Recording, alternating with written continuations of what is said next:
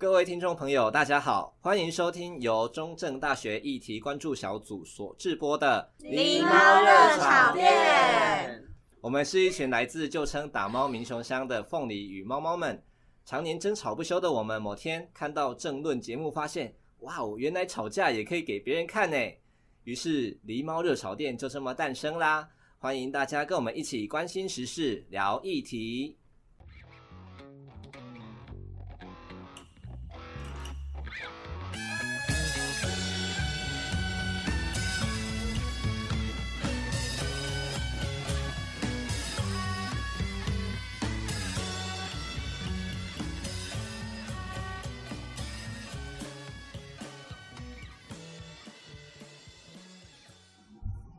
大家好，欢迎来到狸猫热炒店，我是主持人茄子猫，对，又是我。那我们在上一次的时候也有讲，就是一些关于在日本骑车该注意什么的主题，在第二期，在第二集的时候，那如果还没有听的人，可以去听一下。那这次我们一样也要讲跟交通有关的主题。那这次的主题是骑车好危险，大学路该怎么画才对？那新手驾驶如何补课安全驾驶？当初会有这个主题，是因为我们的制作人他自己会觉得，就是嗯，大学路的设计太奇怪了。那机车要怎么骑才会比较安全一点？就是如果大家有在骑机车的话，就会知道学校外面那条大学路真的是。嗯，非常的神奇，有着可能在一般道路上面不会看到的设计，然后有很多就是可能会突然掉下来砸到你的芒果这样。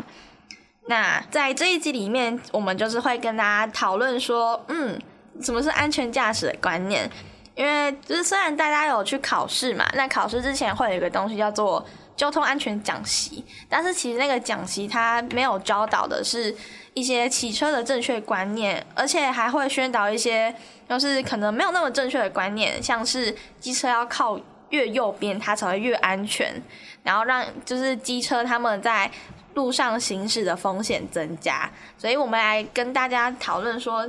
究竟安全驾驶的观念是指什么？那假设你认为自己没有普，就是没有很良好的安全驾驶观念的话，你可以怎么样的自主学习？那除了这个之外，我们也会在这集讨论一些最近发生的交通议议题时事，像是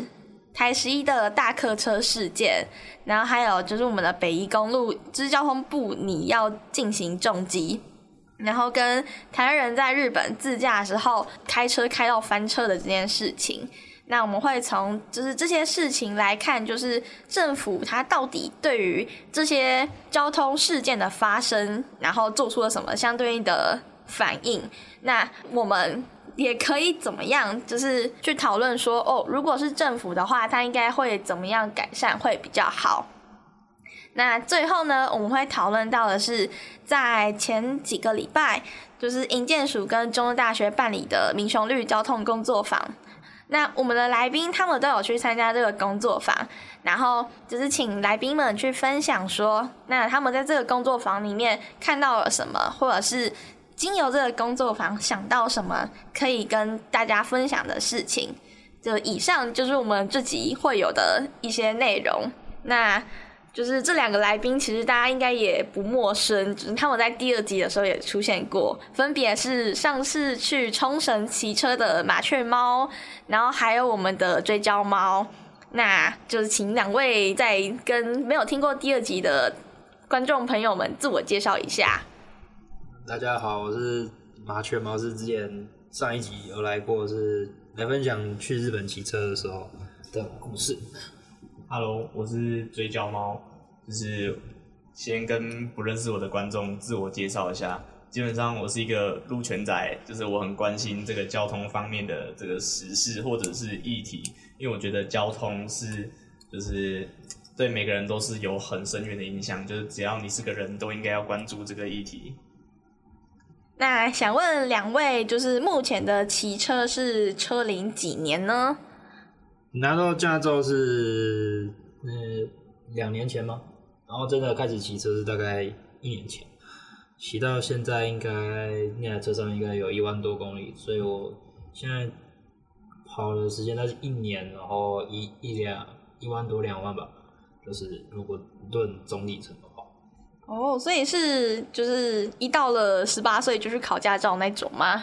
呃，这十九岁考了吧？还是十十八岁末十九岁？哦，就是大概两年前左右。好，那追焦猫呢？我是二零二零的七月考到这个白牌普通重机的驾照啊，骑车的里程数大概在两万七快两万八左右，然后基本上就是骑了两年多的车，就是对路况我觉得还是有一点了解的。哦，那你也是？十八岁的时候就去考驾照吗？还是？对，我也是十八岁的时候去考驾照，oh. 然后，但是我不是生日当天马上去考，我隔了大概一两个月吧。哦，oh，是吗？因为茄子猫自己是十八岁生日的当天就去考了，还是隔一天有点忘了，因为好像是那天是礼拜日的样子，对。哦，驾照真的很好拿到，甚至第一天就可以拿到哎。对，但是但是讲一个很有趣的，虽然我是个路权仔，但是我的白牌驾照我考了三次才过。嗯，哎、欸，为什么我会考了三次才过？因为我两次笔试没有及格，一次路试没有及格。但是这个叫什么？我已经痛改前非了。那时候我还不是个路权仔啊，现在已经是。我现在汽车跟大众都是一次过，所以我现在不是三宝，以前是啊。哦，原来如此。那我们上次也有讨论，就是台湾驾照的那个考照制度，就在上一集，也就是第二集，大家有兴趣还是可以去听看看。这样，那你们两个会觉得，就是哦，自己的道路观念，就是你刚考到驾照的那个时候的道路观念，跟现在来比，会有比较进步吗？还是他其实是退步的状况？哦，那时候因为我比较幸运的是，我那时候就是刚考到驾照。大概没过几天或是一个礼拜，啊，反正就短时间内就有接触到，就是比较好的交通观念的，就是团体以及他们的宣传的内容。所以我三宝的那段时间其实是相对短暂，所以我是基本上就是一拿到驾照，大概过了没几天之后，我基本上就变到从国内的那种三保模式转换成国外的那种比较正常路权的嘛方式的。嗯，那追焦猫呢？我大概也是在就是考到驾照之前，因为我，我朋友是我的这个路权启蒙啊，他会跟我讲一些就是什么两段式左转很危险啊啊，然后机车靠右其实不安全之类的东西，所以那时候我还没考驾照的时候，我那时候其实也是觉得说啊，机车就是要靠右骑才安全啊，然后我那时候其实也没有对没有人行道或者是这个机车的路权其实是被压迫这件事情有。那个意识到，当我在考到驾照的时候，我其实我还是很害怕上路的，因为我根本就是我觉得我其实虽然拿到驾照了，但是我并没有具备上路的这个基本素质，所以我那时候有大概几个礼拜的时间，我上路都是觉得很害怕，这直到我自己去看了一些国外的影片来恶补一下自己的交通习惯，所以才有比较好的改变嘛，就至少不会怕上路。我觉得我现在的这个驾驶的这个意识跟观念，跟刚拿到驾照我是完全不同次元的这个情况。因为对我来讲，就是。我自己会觉得好像说差不多，那个差不多的原因不是因为我考到驾照那个当下是个三宝，因为我是八月小孩，然后你就知道就是高中高三生，然后大家都可以骑那个欧兜拜去上课的时候，我只能在旁边那干瞪眼，就我只能搭公车，我家离学校好远，我想要骑车，然后就会从那个时候就是开始去看，就。那那个时候应该是路权团体他们渐渐在就是发展的时候了，所以就从他们那边其实就学到蛮多哦，关于就是国外到底怎么去规划交通，然后或者是他们到底去怎么去定定机车这个交通载具的这些观念，所以对我来讲就是我其实也不会怕说就是哦怕上路这件事，因为我我大概考驾照前一个月就在上路了。对，大家不要学，就是因为因为我自己还是会就是怕出车祸，或者是就是去干扰到别人，所以我还是只会在那种然后人烟稀少的地方去练一下平衡感还是什么的，或者是就是骑去考照的地方，但就这这不是很好的示范，这个抓到要罚六千块，所以对我来讲，我自己会觉得哦，好像就就是差不多。可能只有再多进步一点点，就是会不允许自己去真的去做一件不好的交通习惯，这样就是譬如什么不打灯，然后你就要开始乱钻车道这样。对，那就是我刚才有讲到说，就是哦，在机车要考照之前，就是会有那个好像一个小时的交通安全讲习吧。对，那你们到现在还有记得那个内容大概讲怎样吗？好像有讲有播放车祸的影片吧？我记得大家那时候不是都差不多，就是、哦、这是车祸影片。对对对，我们也是播车祸影片，然后他们会播一些机车外侧左转。然后被砂石车或者是公车撞死的这个影片，然后来跟你讲说不带转很危险，嗯，大家都吹过去了。对，哦，你们刚才都说他们在播那个车祸的影片嘛？那你们如果有在认真看车祸影片的话，会觉得它跟实际上路之后的那个道路环境有什么不一样的地方吗？有，我觉得他会一直宣传你靠右骑才是安全的，然后。他会拿这个机车外侧左转被车撞死这个东西来讲说，哎、你这样不靠右很危险，或者是你走内侧很危险。但是实际上，你靠右左转本身不会，不管你是机车还是汽车，你靠右左转都是很危险的一件事情啊。他不会今天说，因为你是机车，然后你在外侧左转，然后被撞，然后就是不带转的问题，然后在开车的时候从外侧左转，然后就突然变成说，哦，他你只是没有到这个。内侧左转，就是他们会把这个出事的这个东西自己解释成有利于他们的说辞，就是他们的宣传很明显的是都不上他们营造给我们这个路况，所以就有点像是他们把这个事故的归因归因成一个明明就不是因为这样而起的那个原因。就好比你刚才讲说，就是哦，没有两段式左转被撞，但是他其实被撞的原因不是因为他没有两段式左转，而是其他的事情。大家就把那些归因都归在就是因为这个人没有两段式左转，然后跟大家讲说，哦，你只要没有两段式左转就会很危险，这样。对，就政府会把这个归因错误的导向成另外一件事情，像是他们会把外侧左转推给没有带转，或者是。这个没有保持车距推给超速，然后在这个归因错误的情况下去制定出一套他们认为可以解决问题的方法，然后导致说反而没办法解决或者是根治这些问题，就变成说头痛医脚这种情况。哦，了解。那麻雀猫呢？你会看到那个、啊、这里面影片的那个、啊。大外哥左转啊，那个又最近这几天比较常遇到啊，那个很可怕，因为你你刹不住啊，你每一条你每一条路线都被他截住了，所以你很有可能撞。大外哥左转是指那种就是就是从最右边然后咻过去要左转的那种吗？两段式，然后两段式，然后在没有后置的路口。两段式在没有后置的路口，就是最右侧左。就等于是他自主代转，自对自主带转。哦，好，那种最可怕。大概能理解。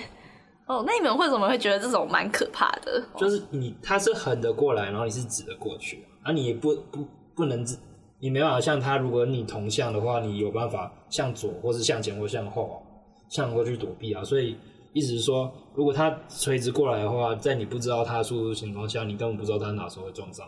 所以它其实也是一种就是。政府长期推广两段式左转，然后让人民觉得说没有号志的地方也应该要两段式左转，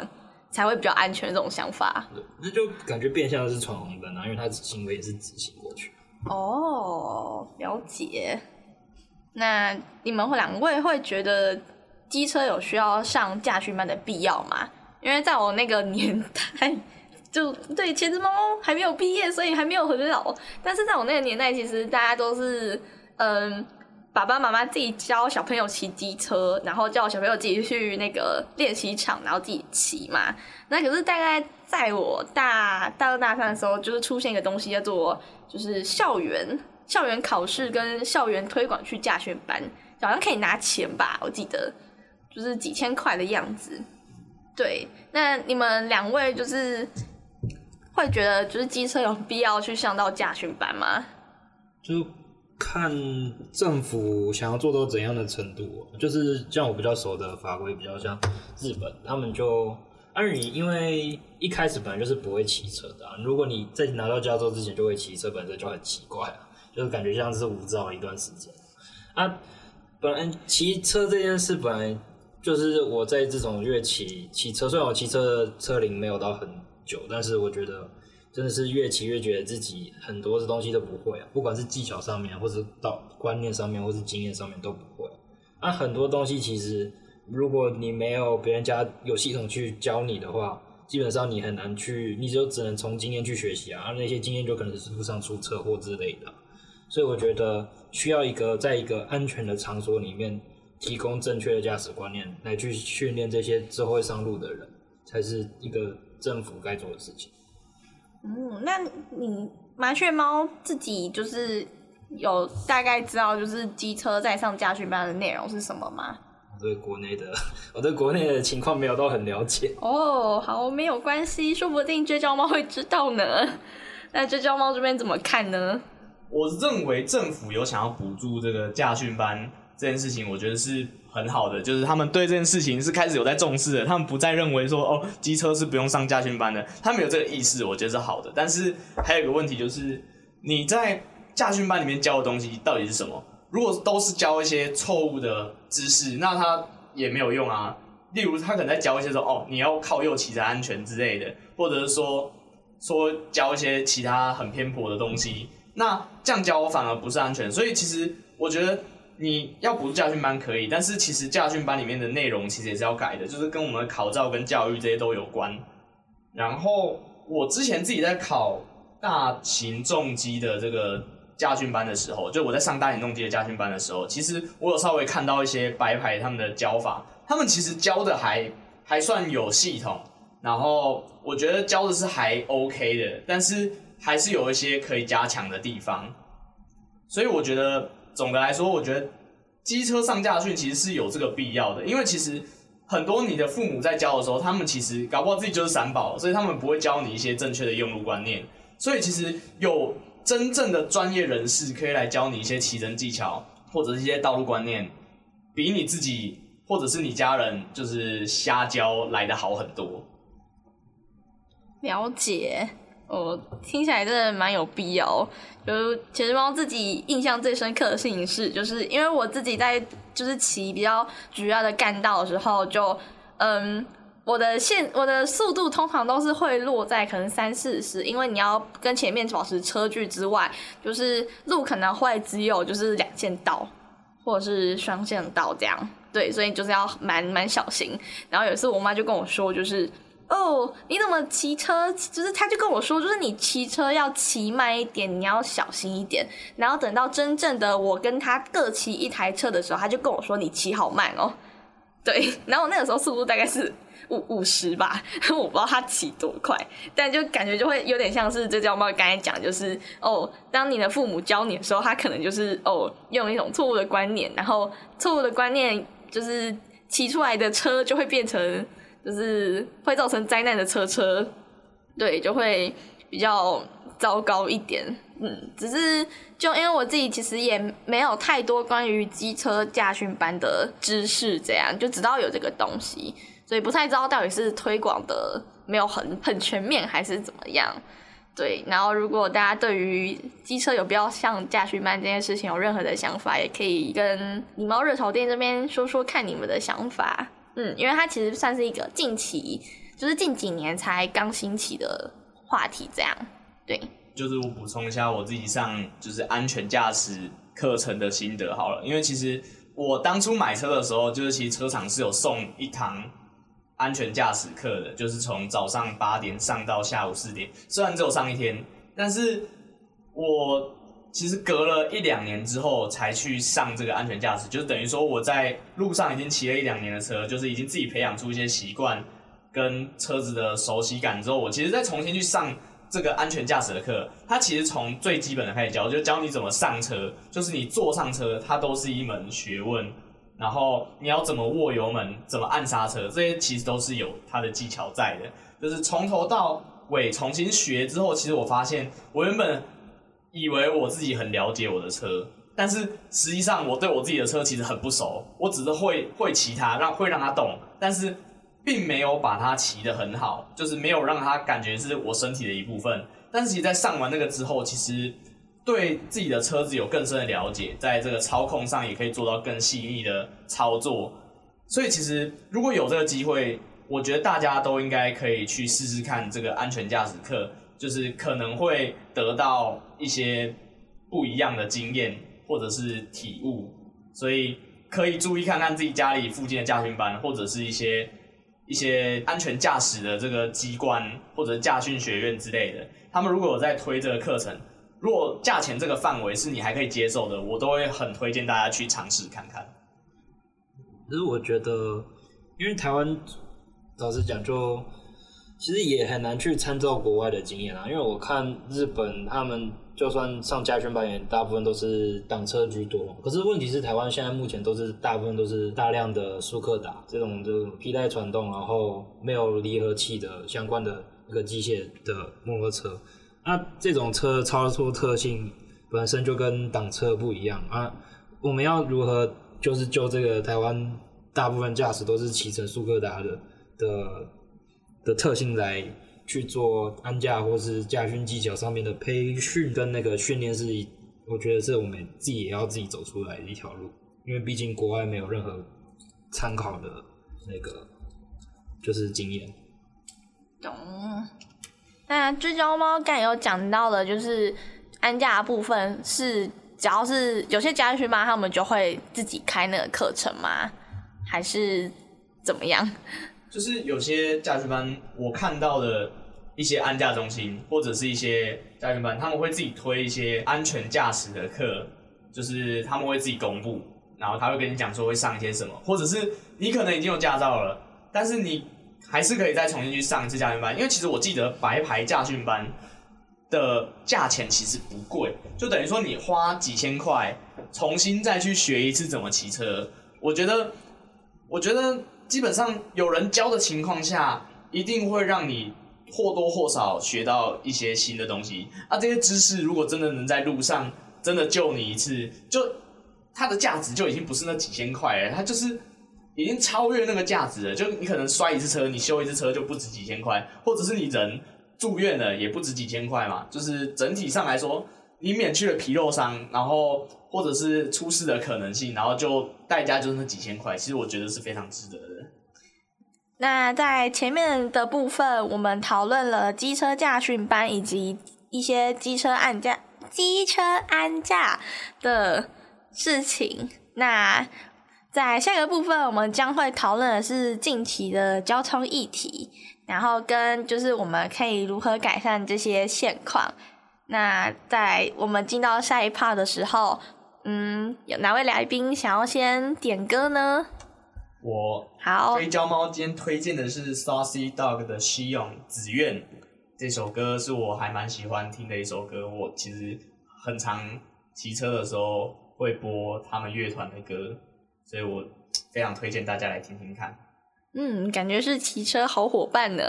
那我们接下来就进到音乐时间。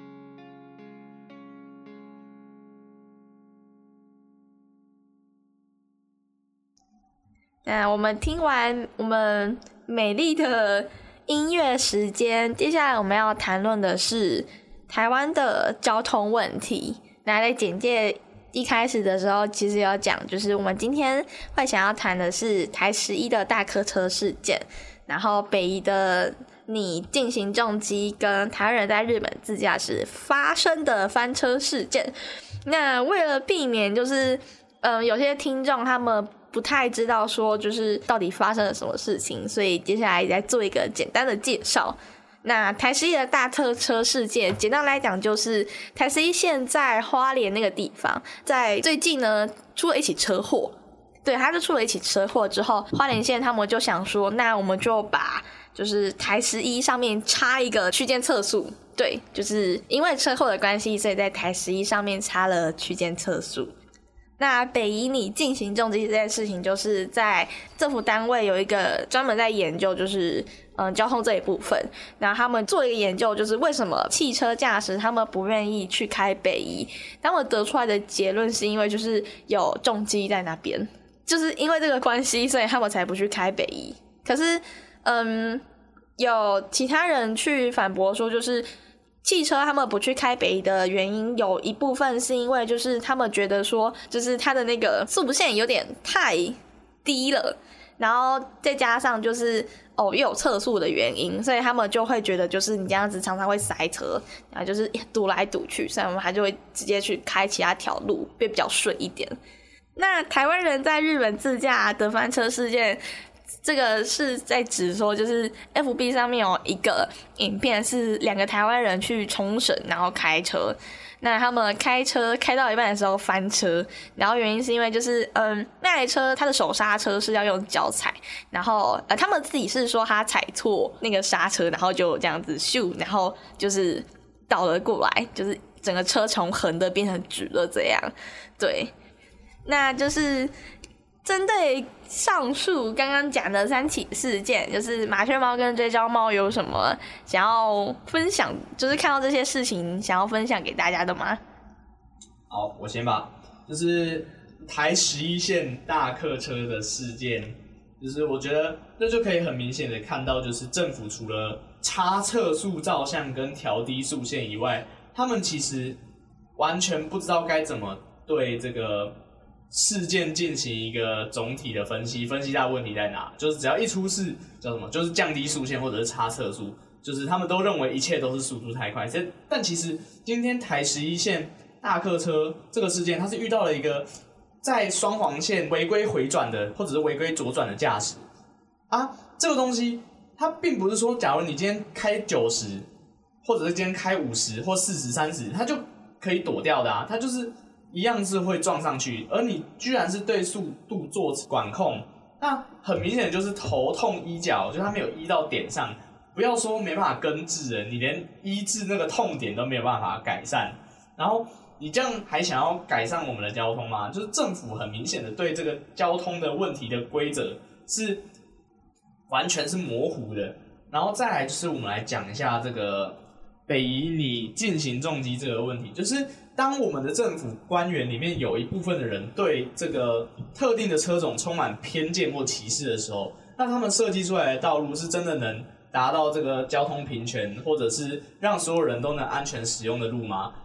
政府制定出来的这些政策真的是能对所有人都是公平，或者是方便于大家使用的吗？就是这边就是打上一个问号。然后再来，我觉得最让我就大家可能觉得。这个台湾人在冲绳开车把车开要翻掉这件事情很好笑，但是其实我看到这件事情的时候，其实我的心情是非常复杂。就是台湾松散的这个道路驾驶的这个规范，或者是这个考照的这个限制好了，他根本没有办法剔除掉这个不适任的驾驶。他们乱把一些不根本不适合开车，或者是没有操控这些机器能力的人放出去国外，让他们可以。交换国际驾照，就等于是我们在输出这个 输出这个恐怖武器到其他国家，然后给他们当地的人造成困扰。其实这件事情是非常可怕，也是非常非常令人难过的一件事情。就是你今天还好，你只是开到翻掉，那你改天撞死别人呢？就是因为你松散的管制，导致了其他国家的人的家庭的破碎，那这样子是一件很好笑的事情吗？我觉得这是一件很可怕的事情。对，这是我的想法。那麻雀猫有什么想要跟大家分享的吗？台九线的大客车，那就其实我觉得主要造成就是那台车，就算以台湾人这种就是比较不良的驾驶行为来说，也是很夸张啊。因为就算因为那条应该是属于大直线啊，你转弯车本来就应该礼让直行车啊，就算那条路你违规，就是我先不论。说大车超速这件事，就是你转弯车怎么可以在直行车之前先转？然后政府为什么就会穷到只剩差测速这件事？因为它主要照着不以国内来讲的话，就是如果我们单就国外来讲的话，这一定是那台左转车的问题啊。那为什么会就是在台湾变成归类于那台大客车超速的问题？你那条路就是那么那么直啊，你大家自己那个自由车速就是这么快啊。政府为什么会把路开得这么直，又这么让大家跑得快？难道政府是鼓励大家当飙仔？然后北移进行重击这件事，我觉得可能就是歧视，就是不需要任何理，就可以基本上是说那个单位本身就他所讲话应该就是就是带有歧视性的言论啊。的确啊，如果那为什么汽车不开北宜？我自己个人的认为想法是。因为你开国五如果不塞车的话，基本上从台北南港那边，应该说平林那边上高速公路之后，大概半个小时就可以到宜兰。啊，可是你在北宜上面，你骑车或开车过去的话，再排除区间测速这个东西，你就已经本身就要可能要开两三个小时才会到宜兰。它的路型本来就不是很好，它本身就是山路，那本来大家平都喜欢开很长又很直的那种。道路可以去快速到达目的地，但他本来就不喜欢开那种很窄，然后又比较相对性危险性较高的那种山区道路。如果北宜上面机行重机的话，那那些用中机去通勤或是摩托车通勤，而要怎么去往返那个宜兰跟台北之间？难道他们的生活要因此而受到中断吗？他们没有通往返这两地的权利吗？那个就是。宪法不是赋予我们通行的权利吗？就是你有通行的自由啊。为什么有些人的自由比其他人自由相对来讲拿到更多呢？我之前去过日本骑车啊，我也没有到会把我车骑到翻掉。为什么？就是有些驾驶可以把就是在国内这种不好的习惯带出去。嗯，虽然说台湾人应该说大部分人来讲都很善良，但为什么握了上方向盘之后智商仿佛降了？五十或七十一样，看到这则新闻，我也觉得自己有点复杂，因为我本身是会去国外骑车，也真的去国外骑车过的。那如果就是我会怕他们因为这样，然后导致他们对台湾人的观点不好，或是对就是以后如果就像就是因为我相信台湾也有好的驾驶啊，但是如果这些好的驾驶被这些就是不良驾驶影响的话，我们以后会不会出国？就是有些。比较难到达的地方，需要自驾的话就比较困难，或是会受到当地那个车行的拒绝。嗯，北一我有个想法就是，就是如果你国五现在每天都在塞啊，你你不大家都在开车用汽车通行这种方式，那那条路容量就那么大，那当然会塞啊。如果你想要真正解决东部交通运输的问题，我们你是不是？该去就是开放机车，或是其他，或是另辟其他的公众运输工具，去提高那段往返台北跟宜兰之间道路的那个的那叫什么容量嘛？因为我不是学交通的，但我觉得这样会比较能够有效的去疏导这边往返两地的通行的需求，而不是因为你路就只有那么大而已，你永远在开。再多一条，再多一条，每天再多一条。他美国那边那种洛杉矶那边已经示范给你看，你多开一条还是会塞啊。那我们是否要改变我们的想法，去鼓励大众运输，或是跟其他对道路容容量比较小的那个交通工具去做去做规划，而不是抱抱着一个国外已经证明给你看是已经死透的观念去做推行。那茄子猫自己就是只会想要讲台十一的大客车事件，就是我一开始看到就是台十一线要设区间测速的第一个反应是啊，到底为什么这么喜欢测区间测速？就是因为嗯，鞋子猫是台南人，然后台南有一条路是很有名的跑山地区，叫做一八二县道。那一八二在这几年就被疯狂的插区间测速，插区 插测速照相，然后一直降低它的那个就是测速的那个速限。那对我来讲，它就我就会觉得它其实不会是一个很好的防范的标准，因为其实你就算插了区间测速，那又怎样？就是你还是没有办法防范。就是可能有些人他们会哦，就是这样子开开开开过去，然后直接开超快，还是他们可以怎么样？就是在旁边蹲着，然后等到就是哦，你算好那个区间测速的时间，就是你这样咻过去、骑过去不会出事之后再骑过去。就是还是有人会这样做，可是如果你一直就是因为事故的关系，然后就一直疯狂插测速，然后不管是区间测速也好，不管是调加调调降速线，或者是多拆一个测速照相也好，那就只是治标不治本而已。就是因为我一直看到的是政府很常用一个原因叫做，因为这条路宽大笔直，让很多人违规，可是。就是到底他们有去想过为什么？就是哦，这条路为什么大家都骑这么快吗？真的就只是因为它宽大笔直，还是怎么样吗？就感觉它就是一个被归纳出来的原因，而不是就是可能大家自己真的会想要就是骑那么快的原因。对，所以我觉得就是这部分真的让我还蛮 confused，就是从我拿到驾照到现在，一直都很没有办法理解，就是啊，为什么一定要搭，一定要插测速照相？对，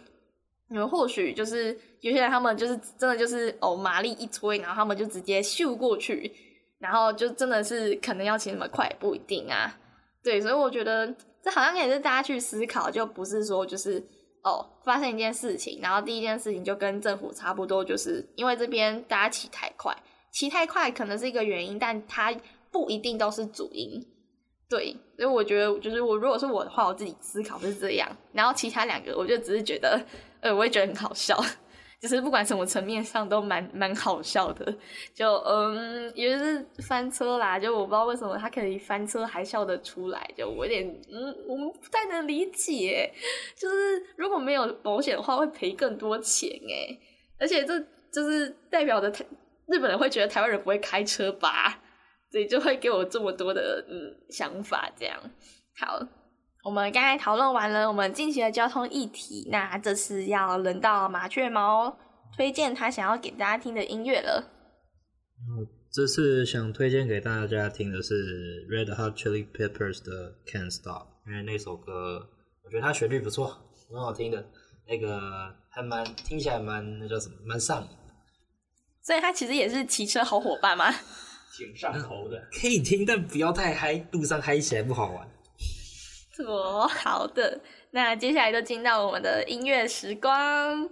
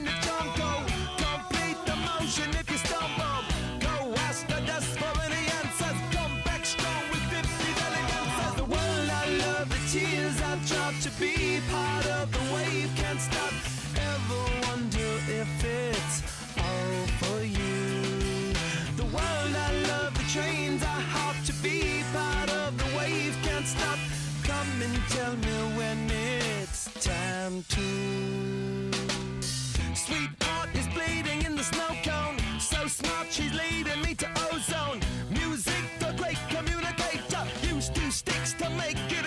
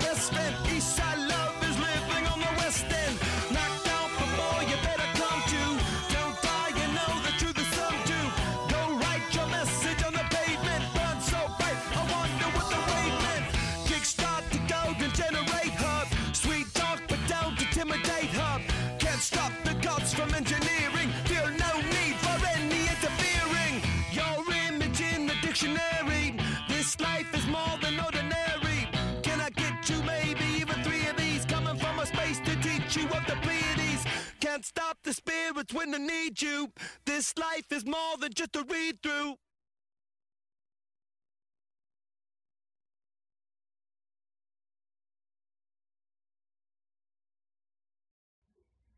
那接下来我们要来讨论的是，就是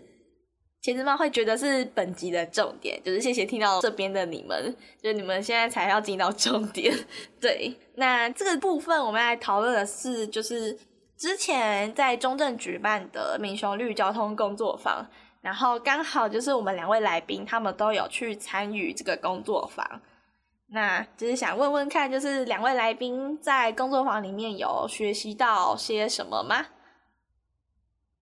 我觉得，我觉得其实我先讲我对这个营建署的想法了，就是其实营建署在交通这一块，他们其实是近年来最认真的一个相关的单位了，就是比起什么公路总局啊、交通部啊，他们其实对这个民众的声音或者是对大家的建言，他们其实都是有很明显的去接收到，然后他他会对着民众的这个。想法吗？或者怎样？他们去尊重他们当地人的意见，或者是路权团体他们给的一些改善方式，他们其实都有接收到。其实他们会听民众或者是大家的建议，我觉得这点是非常棒。他们具有这个许多这个公务机关没有的特质啊。然后在这个绿交通工作坊，他们其实主张的就是要让民众的声音也可以被传递到这个官员的。耳中吗？就是有些人会觉得说，那些当地的民众都是乡愿还是怎么样的，或者是他们就是对这个完全不懂。但是其实使用这条路的很多都是当地的人，所以其实你要如何把正确的知识包装的让人能轻易接受，这也是一门艺术。就是你不能用一些很粗暴的方式来去对待这些当地的民众，然后又要说人家又要支持你。然后你又不好好对待人家，其实如何学着去跟当地共处，我觉得这是这个是民雄绿交通工作坊的一个核心精神。像是我们讲到就是中正大学的这个芒果树的问题，其实芒果树在这个管中祥或者是老师或者是其他就是重构大学路计划里面的伙伴，他们其实都有提到。就是芒果树，他们是具有一个历史与文化的记忆，就是有关于台湾殖民史这一段时间的这个体现，他们这个重要性其实不亚于一些文化遗产嘛，就是这个的重要性是非常高的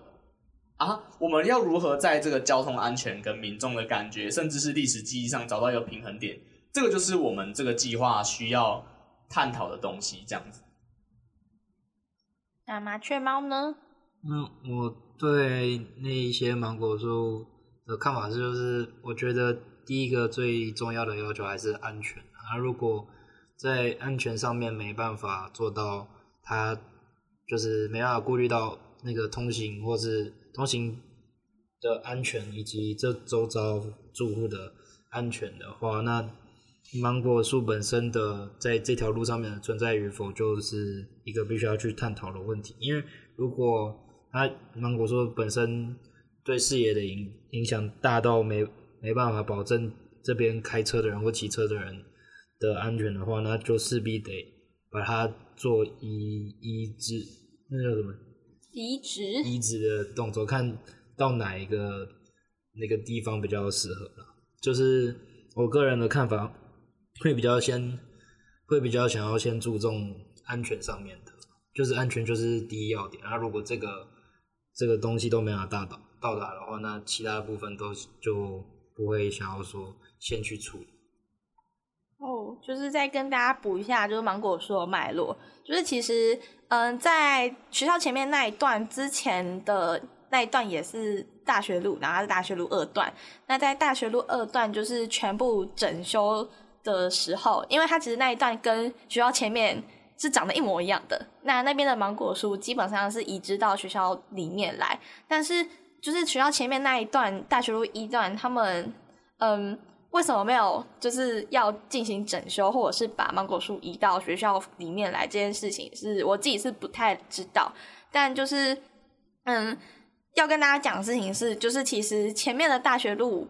它之前是有就是拓宽过的。所以才会变成就是大家现在看的就是中间两道进行机车，旁边两道没有这样。对，所以它其实复杂的因素，除了芒果树之外，芒果树、芒果树之外，它还有就是哦被拓宽的那个经验这样。就如果大家想看，就是有整治过的道路跟没整治过的道路，就是你可以看一下大吃那一条路跟中吃那条路的差别。你看大吃那边因为有了那个什么机车停车场以及汽车停停车格，以及他把机车停车格跟树木整合在一个类似设施带的的地方，那这样大家都可以比较安心的可以把车停好，然后去就是走到大车的店家来消费啊。可是问题在中次那边就没有这个类似的设施啊，你就会发现很多的汽车或是摩托车直接停在。就汽车会直接停在车道上面，因为在车道旁边的那一段，那叫什么路肩会被摩托车占。那这样你就可以发现，有规划过跟没规划过，其实台湾人本身不是不会开车，而是缺乏那个有好的、友善的引导。那你们在就是工作坊里面有谈到，就是大学路这一段，大家的想法是怎么样吗？就是我们主要我们的改善方式还是留着中间的芒果树，因为这是有历史与文化的记忆啊。主要就是把这边的车道缩减，然后就是打造成一个适合行人的空间。然后车道缩减就是车道减少，就是把车道的数量减少。有一个很大的优点就是你这样车速自然就会慢下来，而且你还可以有空间去做一些。真正的慢车道，或者是自行车道，甚至是把人行道什么通通都规划出来，因为毕竟路是以人为本嘛，而不是以车为本。当然，这个在台湾还是在发展啦，它还是一个发展中的概念。但是，终究终究，你人开完车或骑完车，你终究是要下车，你终究是会变行人。所以在中正这边，老人跟小孩或者是学生，他们是有人行的需求的，所以。相对缺乏的人行空间，或者是就真正属于慢车的，就是车道是相对缺乏的，所以我们想要把这个做出来，然后并且在不影响、不移走芒果树的情况下，对这个芒果树有一些作为，可能就是设置一些果网什么的，就降低它对行车安全所造成的危害。这是我们那时候讨论出比较人行的改变方法。但是感觉这些方法就是要经过重重考验，就因为感觉好像讲的蛮蛮深的，就是哦，就是要缩减车道什么的。但就嗯，大家要知道，就是改变某项东西不会是这么容易的。那在就是没有办法马上把这些东西改变的之前，就是有什么现在可以做的事情吗？就是有些东西真的就是先求有再求好，就是像是说有些人会说这个人行道缺乏，然后会涂标线型人行道，但如果其实标线型人行道它把实体分隔，就可能你用三角锥什么的围出一条实体的分隔线，它们其实还是有一些基本的作用，所以我觉得大学路它这边的改善方式可以做一些比较不用。真的很大刀阔斧的改革那种，就是可能稍微改改标线，或者是把一些东西重新设计，就是不需要整个重铺，或者是把什么分隔岛打掉这些东西。我们可以先从这种小地方开始，甚至是把慢车道变成说进行，就真的就是让真正慢车，可能电动自行车或者是脚踏车，让他们来行驶，然后可能。中间的快车真的就是让机车或者是汽车一起走，当然这个都还是不是很容易实现啊。但是相对于整个打掉重练来说，已经是较为可行的方法了。了解。那这个工作坊之后还会再办吗？对，他们说会持续办，他们希望把这里当成一个持续与民众或者是当地学生交流的一个方式吧。而且我们最近其实学生会也是有想要再推，就是改善大学路的这个行车体验吗？可以这么讲，就是跟大家询问说大学路有什么地方是你们觉得需要改善，或者是哪里不不足的，可以跟乡公所反映。这些都是我们可以去跟乡公所或者是市政府吧反映。然后还有一些就是对于校内的这个交通的改革吗？就是。减少大学路跟这个宿舍停车场出来的那个车流交织的问题，这些东西都是我们会慢慢逐步想要去改善的东西。那就是如果是作为一般的学生，那他们可能可以就是做些什么，然后让这个环境变得越来越好。就别当个三宝啊，多看多看一些好的。就好的频道或者好的知识啊，国外的为主啊，因为国内的我觉得还是没有到很好了。然后就因为我们要实际改善道路上面工程上面的一些硬体设施，那我们可以从自身做起，去给其他用路人有更好的用路体验。这样其实也会对我们这附近学校附近的行车安全来讲会来得更更好。那你有什么推荐大家可以看的频道吗？嗯，YouTube 的吗？对，就看看你你你想到什么就可以讲什么。对，火花罗。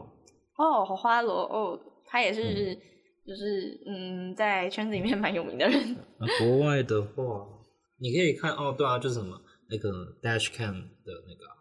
可以就是反正国外 YouTube 上面有一个叫什么 Dashcam 的，然后的品 channel，然后它是。主要是在讲说，就是给你放其他的国家人行车的画面，就是记录行车记录器上面那个画面，然后你就可以观察他们开车的行为是怎样，啊，这样就就可以去思考自己开车的时候要怎么做，就比较符合就是国外的那个行车的样子。那追焦猫有什么想法吗？我觉得。我觉得麻雀猫说的对，然后就是还有一个啦，就是大家要该怎么讲，法规上有一些东西真的是要确实去遵守啦，而不是得过且过。像是应让行人，有些人可能会觉得说啊，他就还没有要过，但是这个东西其实是一个风气，就大家都不遵守的话，那这样子大家就不是怎么讲破窗效应吗？就是有人开始不遵守之后，那大家都会开始不遵守，然后最后导致说没有人要遵守这些东西，像是说。大家看到行人的时候就要让让他先过，这些都是一些很基本的观念，而不是说我觉得他们也要过。基本上，虽然说有些人会觉得说道路上是互相啦，但是有些东西还是有层级上的差别的，就不是说我跟你互相，但是该怎么讲，侵犯你的权利，然后这样叫我跟你互相，这样也是不太 OK 的。就是你要在尊重人家路权的基础下。去这个遵守一些规定，而不是说我想怎么做就怎么做。因为我觉得台湾的驾驶其实有时候还蛮自私的，就是他们不会去注意到别人的需求，而是以自己的需求或感受为主。所以我觉得台湾人虽然就是大家平常都和和气气的，但是在道路上面或者是驾驶上的同理心是明显不足的。然后其实猫这边想要补充就是啊，虽然大家好像。会觉得说大学路的改善改善之旅，然后才刚刚启程，或者是还没启程，然后离到完全变成完全体还有很长一段时间。但我自己会觉得，大家可以做的事情就是，嗯，就是像刚刚刚刚麻雀猫它其实有讲到，就是大吃那边是有停车场的嘛，那就是大家也都知道，大吃每到了就是叫吃饭的时间，都会出现一个很。巧妙平衡的状况，就是有欧多拜停在人行道上面，或者是骑在人行道上面，然后又或者是有汽车直接停在那个车道的边最边边。那想跟大家提醒的事情是，就是嗯，在学校附近大概有两三个停车场，虽然可能汽车的没有到很多，但是机车的话。最多最多的还是在学校里面的停车场，就我会觉得说，其实你从学校的停车场走出来去买你的晚餐，或者跟朋友吃东西什么的，就不会到太远，也不会花你太多的分钟。就是，即便我们已经把这个地方改善成，就是有让大家。有一个比较 OK 的交通环境，但如果这个地方的人们还是觉得说，哦，要用以前的旧有生活习惯的话，那其实这个环境永远都不会变化，它变得只是它的那个地方而已，变得不是就是它有没有变得更安全，它可能还是跟以前一样，它只是多了就是它有人行道，哦，它有分隔岛，哦，还有它有斑马线这样。对，我觉得就是如果大家真的觉得好像这议题对你来讲很重要，你也觉得。哦，大学路非改不可的话，或许你也可以尝试着，就是把你的车丢到停车场。对，嗯。更何况从那那个从大学正门停车场走出来，那个斑马线是有行人专用石像的，那都已经做到这种地步了，你为什么不把车停好，然后直接再走过来呢？那也不会花你多走，那才三分钟而已啊，中间还有人行道哎。你在台湾能做到这样，已经你还能要求什么？对，所以还是就是我自己啊，我自己会想呼吁大家的事情就是，哦，就虽然明雄这个地方可能不会到让大家非常的 happy，就是没有很 OK，但学学校或者是就是明雄弄出了一个就是过马路的地方，斑马线人行道，那我觉得就是大家要去维护这个地方，让大家至少走路比较安全一点，然后不会走到一半，然后差点要被就是机车就是从后面撞过去这样。对，所以我觉得。嗯，有些东西还是要从观念下去，就是嗯，做这么多集路权的有关路权跟交通的节目，也是希望大家可以从中可以去获取一些你日常生活中没有想过，但是你听了这个节目而想到的东西。对，大概是这样。那以上就是茄子猫自己本人的小心得。对，那也就是希望大家如果真的。听完这集，听完第二集，听完上一季的第一集，发现啊，好像可以开始着手去看看我们的交通到底发生什么事情的话，对我们来讲也是就是嗯，真的是一件很好的事。然后就是也欢迎大家，如果有想要把其他人一起去关心台湾的交通的话，也可以把自己分享给他们听。对，那我是主持人茄子猫，我是麻雀猫，我是追焦猫。谢谢大家收听本集的狸猫热潮店，拜拜，啵啵，啵啵。